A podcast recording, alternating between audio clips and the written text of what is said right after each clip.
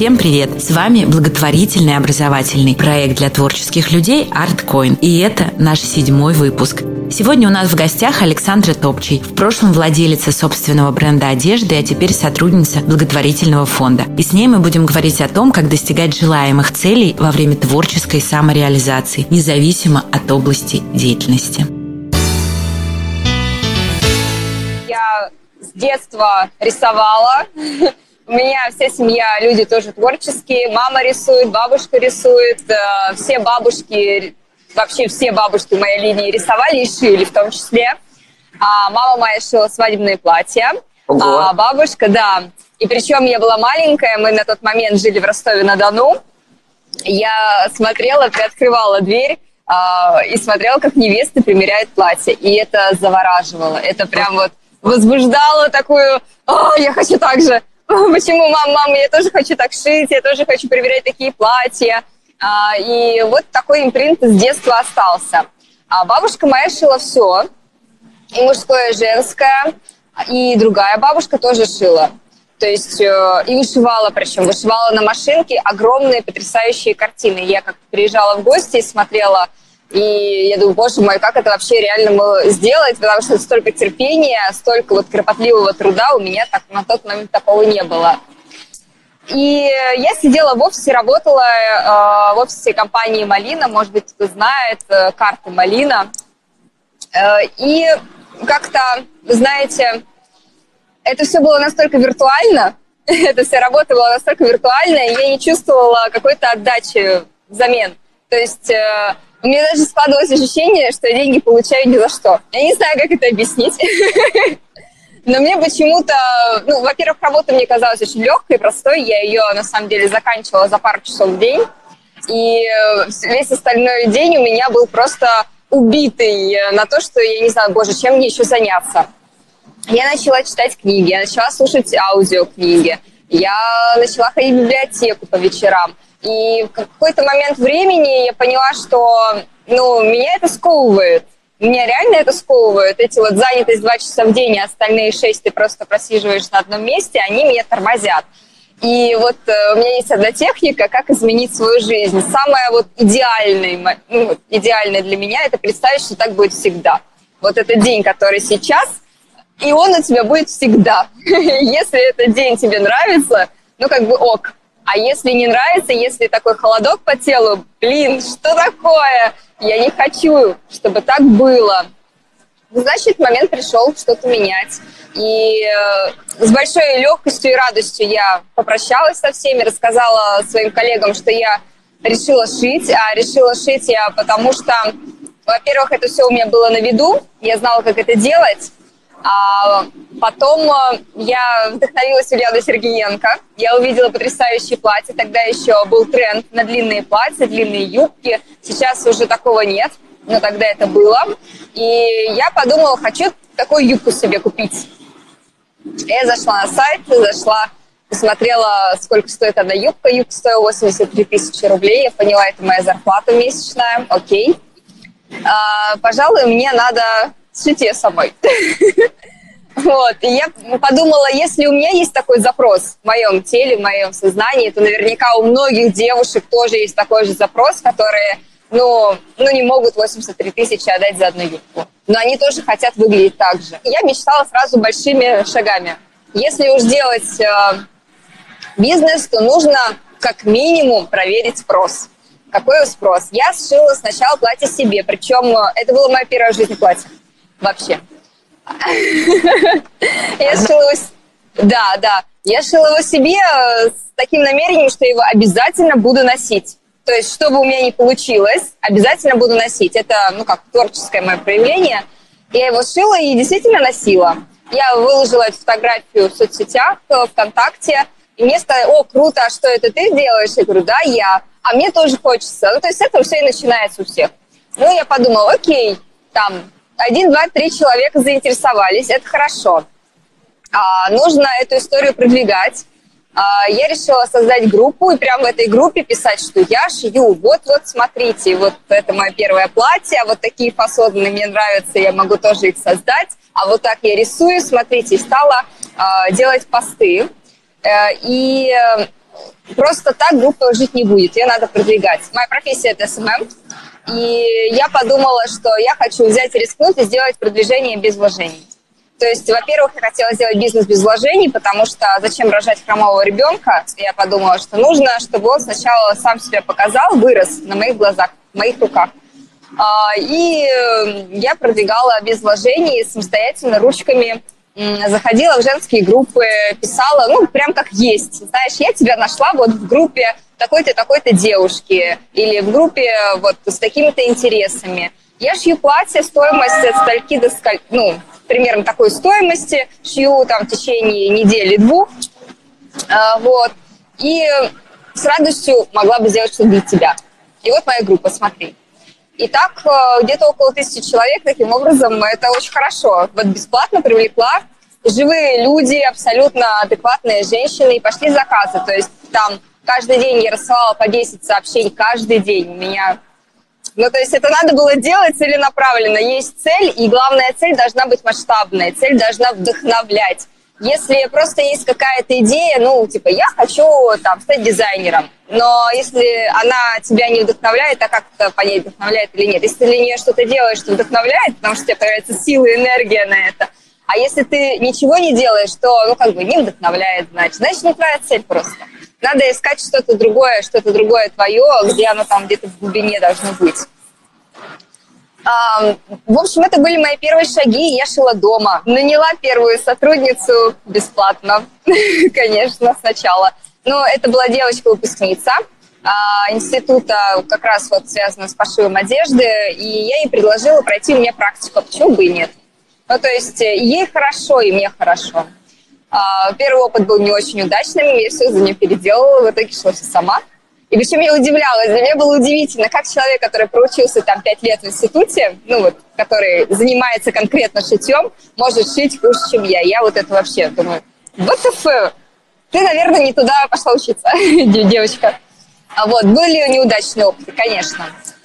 А потом, когда, да, и заказы стали приходить, то есть я начала получать первые деньги. Во-первых, я вложила где-то около всего на все, мне кажется, это очень мало, там 5 тысяч рублей на то, чтобы отшить первые пять платьев самостоятельно. Купила ткань, отшила их, отфотографировала, то есть как для примера.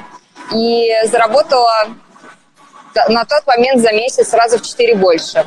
Это вот. про какое время мы говорим? Какой это год? прям самый старт, это был 2013 год. Uh-huh. И я поняла, что опа, тенденция есть на рост. Дома было шить не очень удобно, потому что и домой не хочется приглашать всех, и всем это удобно, да и потом нитки, иголки убирать постоянно каждый раз, ну, вообще ну, неудобно это все дело. И я тогда на первую свою вот эту прибыль месячную а, думаю, ну, надо снимать помещение. Сняла возле дома, очень недорого. Было вот как раз то помещение, которым мы с тобой встретились. Это было 35 квадратных метров, и там по договору 15 тысяч рублей в месяц всего лишь. То есть я подумала, это шикарно, почему бы и нет. И рядом с моим домом там 10 минут на трамвайчике. А, и я влюбилась. Понимаете, еще что круто, когда ты делаешь какие-то шаги в своей жизни, но я, а, у меня есть внутренняя мера. Если я влюблена в это, если я вдохновлена, я чувствую энергию, вот представляю, что я работаю в этом помещении, и у меня такой заряд прям вау, выстреливает, значит, это мое. А если, ну я же там разные смотрела, а если я приезжаю в какой-то офис и понимаю, что ну как бы, ну вроде бы да, но может быть и нет, ну, то есть нет этого внутреннего ощущения, что взрыв эмоций, что прям кайфово будет мне внутри. Значит, не мое, лучше отказаться, если есть сомнения. А, и мне там очень нравилось, там было очень светло работать. И когда у меня появилось помещение, я поняла, ну все, я себе под попу я себя хорошенечко шлепнула. Теперь нужно точно искать хороших сотрудников, потому что одна я не справлюсь ну, потому что у меня появляются уже постоянные расходы на аренду.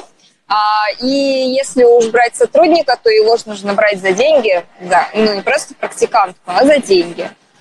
Нашла я такую девочку, мне просто очень повезло. Вы знаете, когда есть внутреннее такое желание, что я хочу, и при этом оно очень искреннее, как ни странно, сбывается быстро.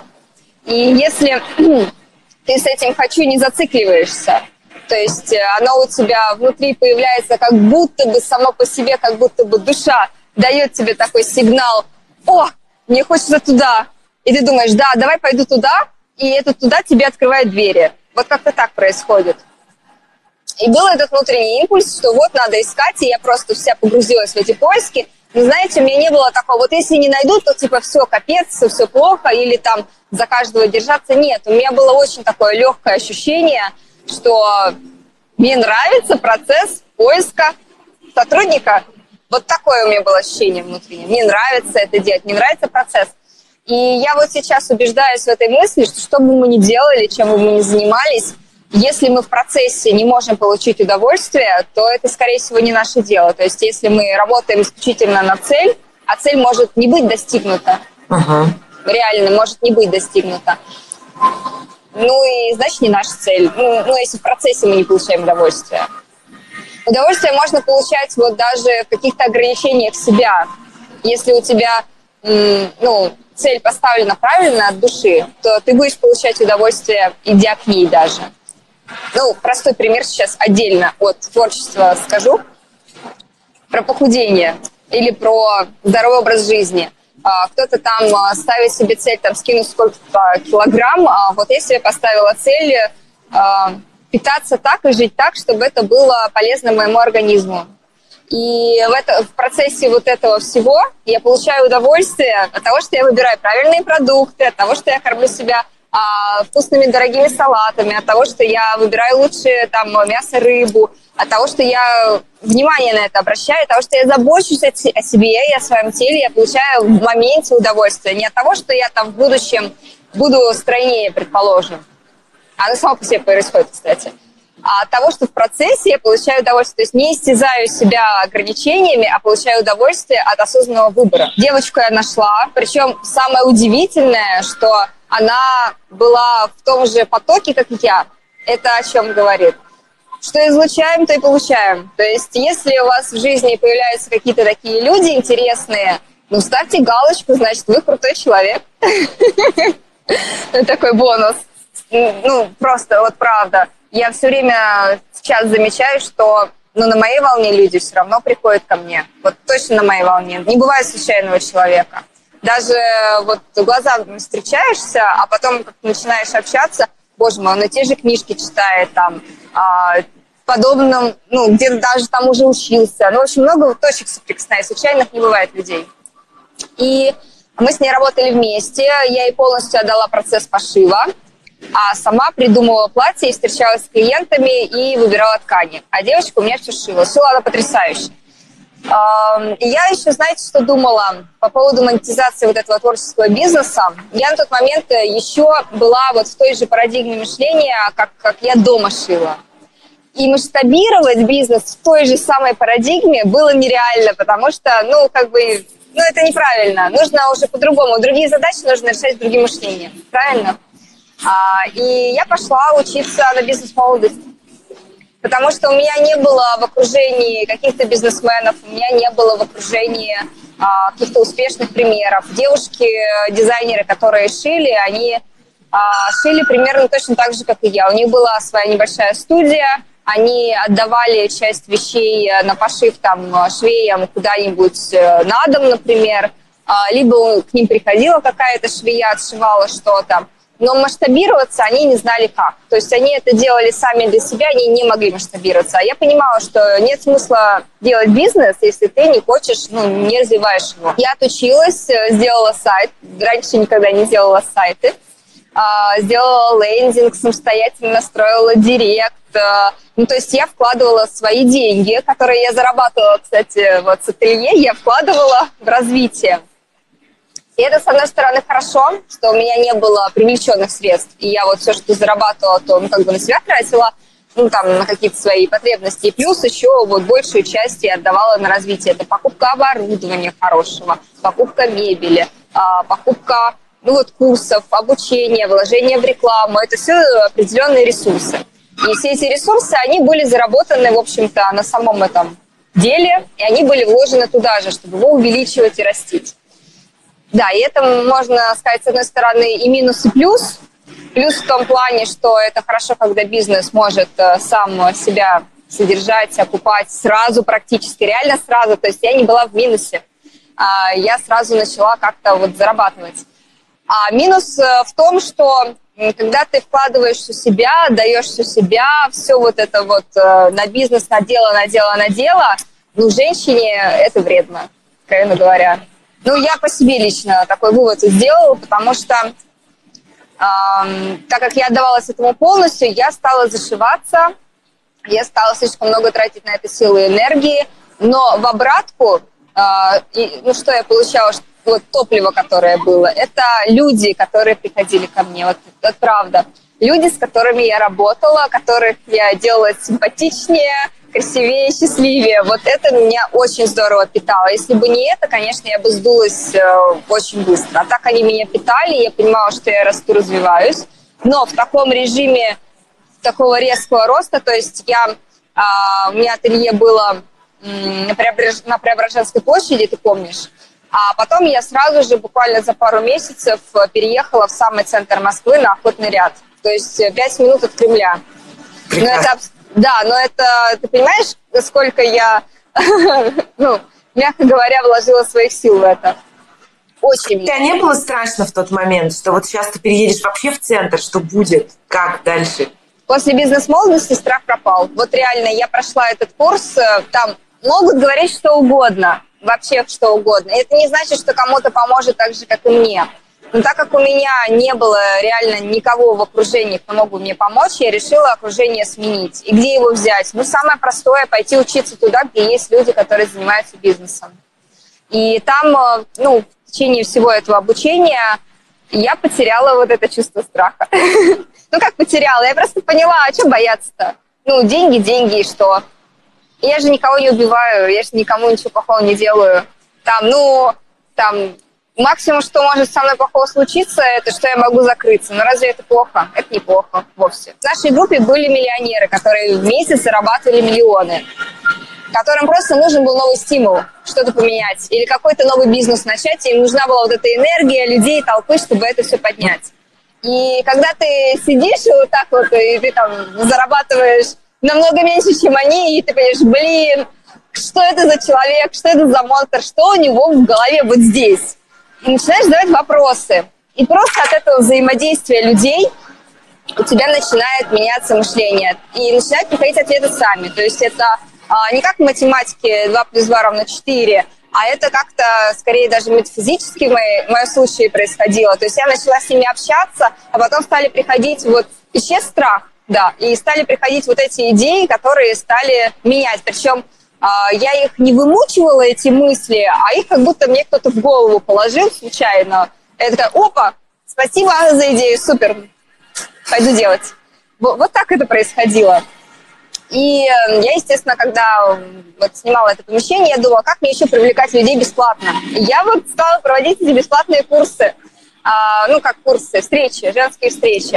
А, чем они были хороши? Они меня реально зажигали. То есть я, когда приглашала девчонок, когда я это все организовывала, это тоже время, это тоже усилие, это вот договориться со спикером, найти спикера, чтобы он не опоздал, чтобы он приехал, чтобы вообще людей собрать, чтобы они пришли даже бесплатно. Это тоже, ну, мягко говоря, непросто. Но я зажигалась сама, и у меня были на это силы и энергии, потому что мне это нравилось. То есть я это делала бесплатно, реально бесплатно, и мне это нравилось. Ну, как бесплатно, свои силы только вкладывала в это. Петр Осипов говорит, нужно страхи превращать в любовь. Ну и страх – это, вот, знаете, такой сгусток энергии, который вы еще не успели реализовать. Это ваш потенциал, который еще вот такой вот э, скомканный и вот тяжелый, а когда вы туда пойдете, он, наоборот, раскроется, как э, зеленый чай, цветок зеленого чая в чайнике, когда вы его заливаете кипятком. Ну, что дальше? Да, у меня случился кризис. Моя девочка, которая потрясающая, которая шикарно шила, она а, своей, ну, в общем, вышла замуж э, и переехала в другой город. И она сказала, мне больше как бы не резон ехать, у меня есть муж, он меня обеспечивает, мне больше это не нужно. Окей. А, и я где-то около месяца не могла, даже больше полтора месяца, я не могла найти хороших портных. И я поняла, что это сложно найти вот прям хорошего, классного портного. Ну, я тогда еще была, вы знаете, на состоянии люди еще притягиваются. Мало того, что подобные нам, но и на состоянии. Тогда у меня было состояние вот тревожное было. У меня не то, что был какой-то страх, у меня была внутренняя тревога, знаете, вот такая раскачанная я была, не цельная. Потому что я долго, ну, во-первых, не ожидала, что у меня не будет человека, потому что аренда стоит денег, и заказы есть, и я вот сама их начинаю делать, сама ищу какие-то способы, и не могу найти никого нового на место. Я была немного э, в таком состоянии. Э, искала, я искала, и даже обращалась э, в агентство кадровые, потому что сама не успевала, чтобы мне нашли партнер. Но они не справились, к сожалению. И когда я расслабилась, просто расслабилась, поняла, ну, все, Саш. Вот, вот сейчас дошью это платье, и как бы, и может быть, нафиг его. Я расслабилась такая, все, сижу, чай пью. Думаю, посмотрю на Авито. Я тут э, на Авито, хопа, девушка интересная, приехала ко мне, у Зайцева работала. Стала шить быстро, быстрее, чем у меня предыдущая девочка, как за двоих. Думаю, огонь, пошло дело. И у меня тоже сразу же такой стимул, супер, я собралась. И я поняла, что как бы одна девочка не справляется, нужно еще одну. И ты не поверишь, я только об этом подумала, мне в этот же день позвонила девушка и говорит, ой, я тут увидела ваш сайт, такой классный, такой красивый, я вот шью, я работала у Видашкина. Можно ли к вам на собеседование? Может, вам нужны партнеры? Я такая, welcome. И ты понимаешь, а, сразу же установился контакт, и мы дружим до сих пор. Вот прошло 4 года с момента того, как мы первый раз познакомились, мы дружим до сих пор. И вот так ко мне приходили люди. То есть люди приходят на состояние, на то, какой ты, и абсолютное доверие в команде должно быть. Потом я поняла, что надо вкладывать средства прям, ну, бесплатно это, конечно, хорошо, но так как у меня уже, в принципе, все есть, мое дело показало, что оно может развиваться без денег, но как-то медленно, надо дать бензинчика. И я так, ну, тоже по поводу страхов. Мне, конечно, было как бы тревожно, но после курсов я поняла, что нет страха, надо идти туда. И я вложила там 80 тысяч только на создание сайта. Но это прилично, мне кажется. Да, много, правда. Да. А, и ты знаешь, я его сделала, и могу сказать, что там первые два заказа его купили. То есть э, это, это как раз говорит о том, что наши страхи. То есть э, было волнительно, понимаешь, было волнительно. А получится, не получится? А, да, сделаю. Потому что либо так, либо никак. Ну Сделала, да. получилось. А, так, что там, что там, что там еще? Мы работали, работали, было замечательно. Потом случился кризис с рублем. А у нас же все импортное. У нас же все ткани, все привозные. И начались проблемы с поставками. А. А, начались там а, некоторые дела по стоимости. Естественно, стоимость платья в конечном итоге она ну, возросла ну, почти в два раза. Ага. Если учитывать те хорошие, офигенные ткани, которые мы использовали. Ага. Мы использовали итальянский шелк дорогой, бархат дорогой. То есть там э, в конечном счете платье получалось э, ну, ну не меньше 30, 40, 50, вот так бывало. Может быть, это нужно просто, это может быть э, такие моменты, волнообразные движения твоего развития как человека в первую очередь. Потому что для меня бизнес это было развитие меня. Uh-huh. Это вот самое важное, я понимала, что я так развиваюсь. Я начинаю общаться с людьми, я так развиваюсь. Я меняю свое окружение, мои клиенты, они меня развивают. А, там, общение с подчиненными, ну, то есть я не могла сказать подчиненные, вот коллеги мои, то есть моя команда, общение с моей командой меня развивает в первую очередь. А, налаживание там работы директа, Яндекса, работы с агентствами, а, ну, просчитывание прибыли, а, что мы тратим, ну, получаем, развитие своего личного вкуса, эстетического, рисования в том числе. Это все меня развивает. То есть у меня была как бы цель выше бизнеса, цель выше творчества, цель развития себя. Ага. И вот именно это мне помогало двигаться дальше и преодолевать вот эти ямы. Вы преодолели этот кризис, все наладилось, но ты почему-то решила уйти из бизнеса. Что повлияло, что случилось? Хороший вопрос. Э, в общей сложности около, около ну, в общем, четырех лет я этим занималась. Так или иначе. А, вышла из-за того, что я слишком много вкладывалась. Прям пипец.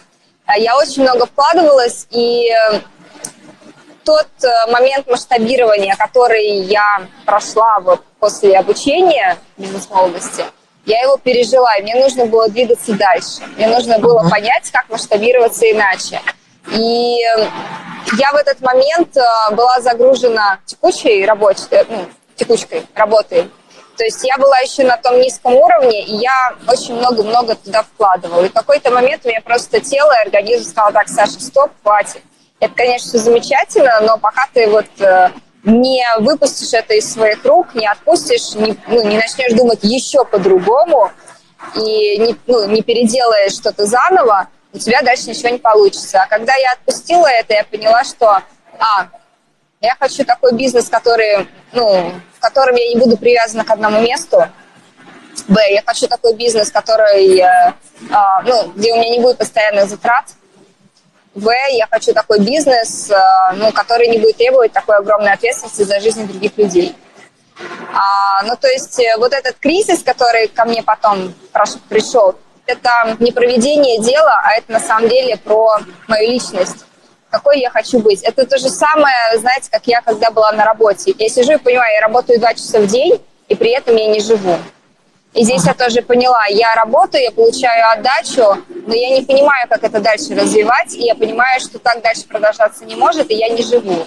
И когда я успокоилась и это ну, пережила внутри себя, ко мне пришли вот эти вот мысли осознания, каким я хочу видеть свое дело. Без привязки к одному месту, без такой вот мощнейшей ответственности, без постоянных затрат. Мне кажется, это достаточно разумно. Да, классно. И что тогда ты придумала делать? Какой был у тебя шаг следующий? Отдыхать. Я ничего не делала. Я вот где-то в течение года очень-очень... Ну, то есть я пере, переложила всю ответственность на своих партных коллег. Они полностью стали заниматься клиентами. И я вышла оттуда. То есть я работала за процент. То есть, ну, единственное, я общалась с клиентами, но вот эту вот всю текучку, постоянные затраты на аренду, вот это вот все я с себя сняла. Мы так еще работали достаточно долго, еще около года. То есть я там номинально присутствовала как лицо, я проводила встречи, придумывала образы, но вот всей вот этой э, текущей работы я была уже решена, я отдыхала. Uh-huh. То есть, получается, даже, знаешь, я только сейчас это осознала, сам бизнес сам себя трансформировал. Да. Да. А, но мысль все равно осталась. Я поняла, что, тем не менее, это, конечно, круто, но клиенты все равно на меня идут. И э, так как я вообще в разных областях люблю себя, любые, ну, как бы много граней, мне хочется каждую потереть. Там и порисовать где-то, и потанцевать где-то, и, может быть, где-то статьи написать, интервью взять, видео заснять, там, посчитать что-нибудь, э, маркетинговый план придумать. То есть много граней, которые я хочу в течение своей жизни реализовывать по максимуму. И, в общем-то, на данный момент я пожалуй, практически все грани тру своего бриллианта. Прекрасно. Так, ты отдыхала, и потом как ты попала в благотворительность, расскажи, как это стало твоим делом? Я увидела а, в Инстаграме выступление Игоря Рыбакова, а, может, кто-то его знает, и думаю, кто это за человек такой? Наш русский, здорово, дела делает, надо узнать поподробнее. Оказалось, что у него огромный благотворительный фонд, э, который занимается как раз, вот что мне важно было, развитием предпринимательского мышления у людей.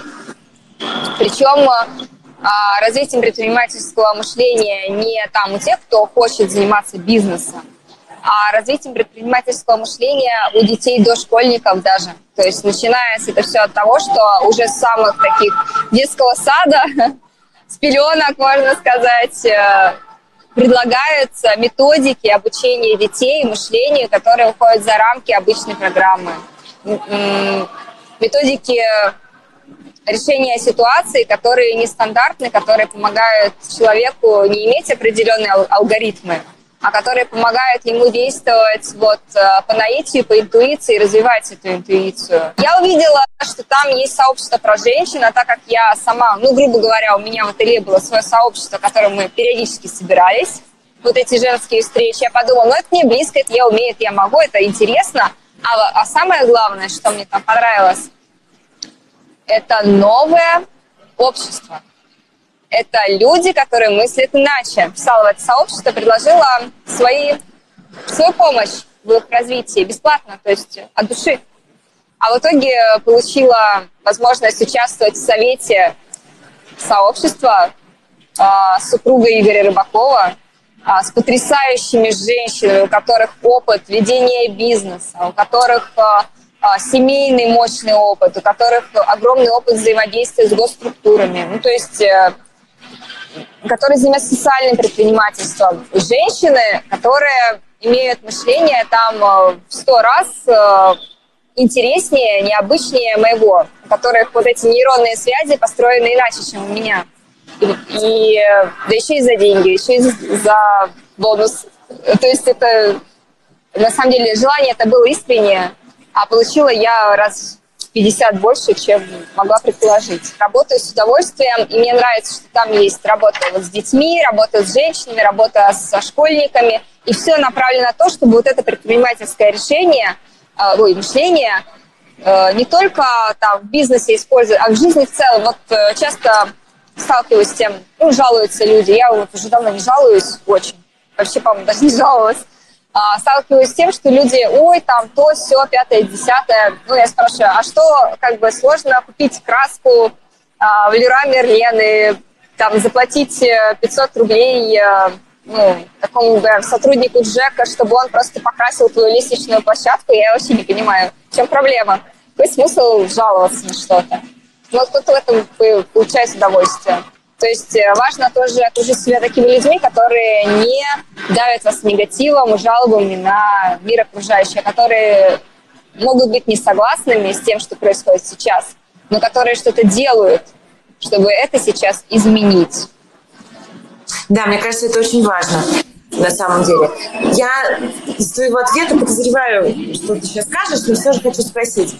Вот, учитывая, что ты бросила дело, которое начинала и которое тебе нравилось, у тебя нет ощущения такой неудачи, ну, что как будто бы не получилось, и ты вроде как все закрыла? Нет. Вообще нет.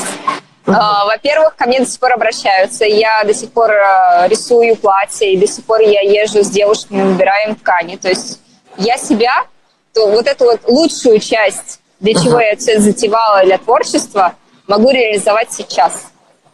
А дальше я себя стала окружать именно такими занятиями, которые попадают под э, мои запросы. Ты несколько раз уже повторила, что вот так, такой объем работы и такая ответственность вредны именно для женщин. Что ты имеешь в виду?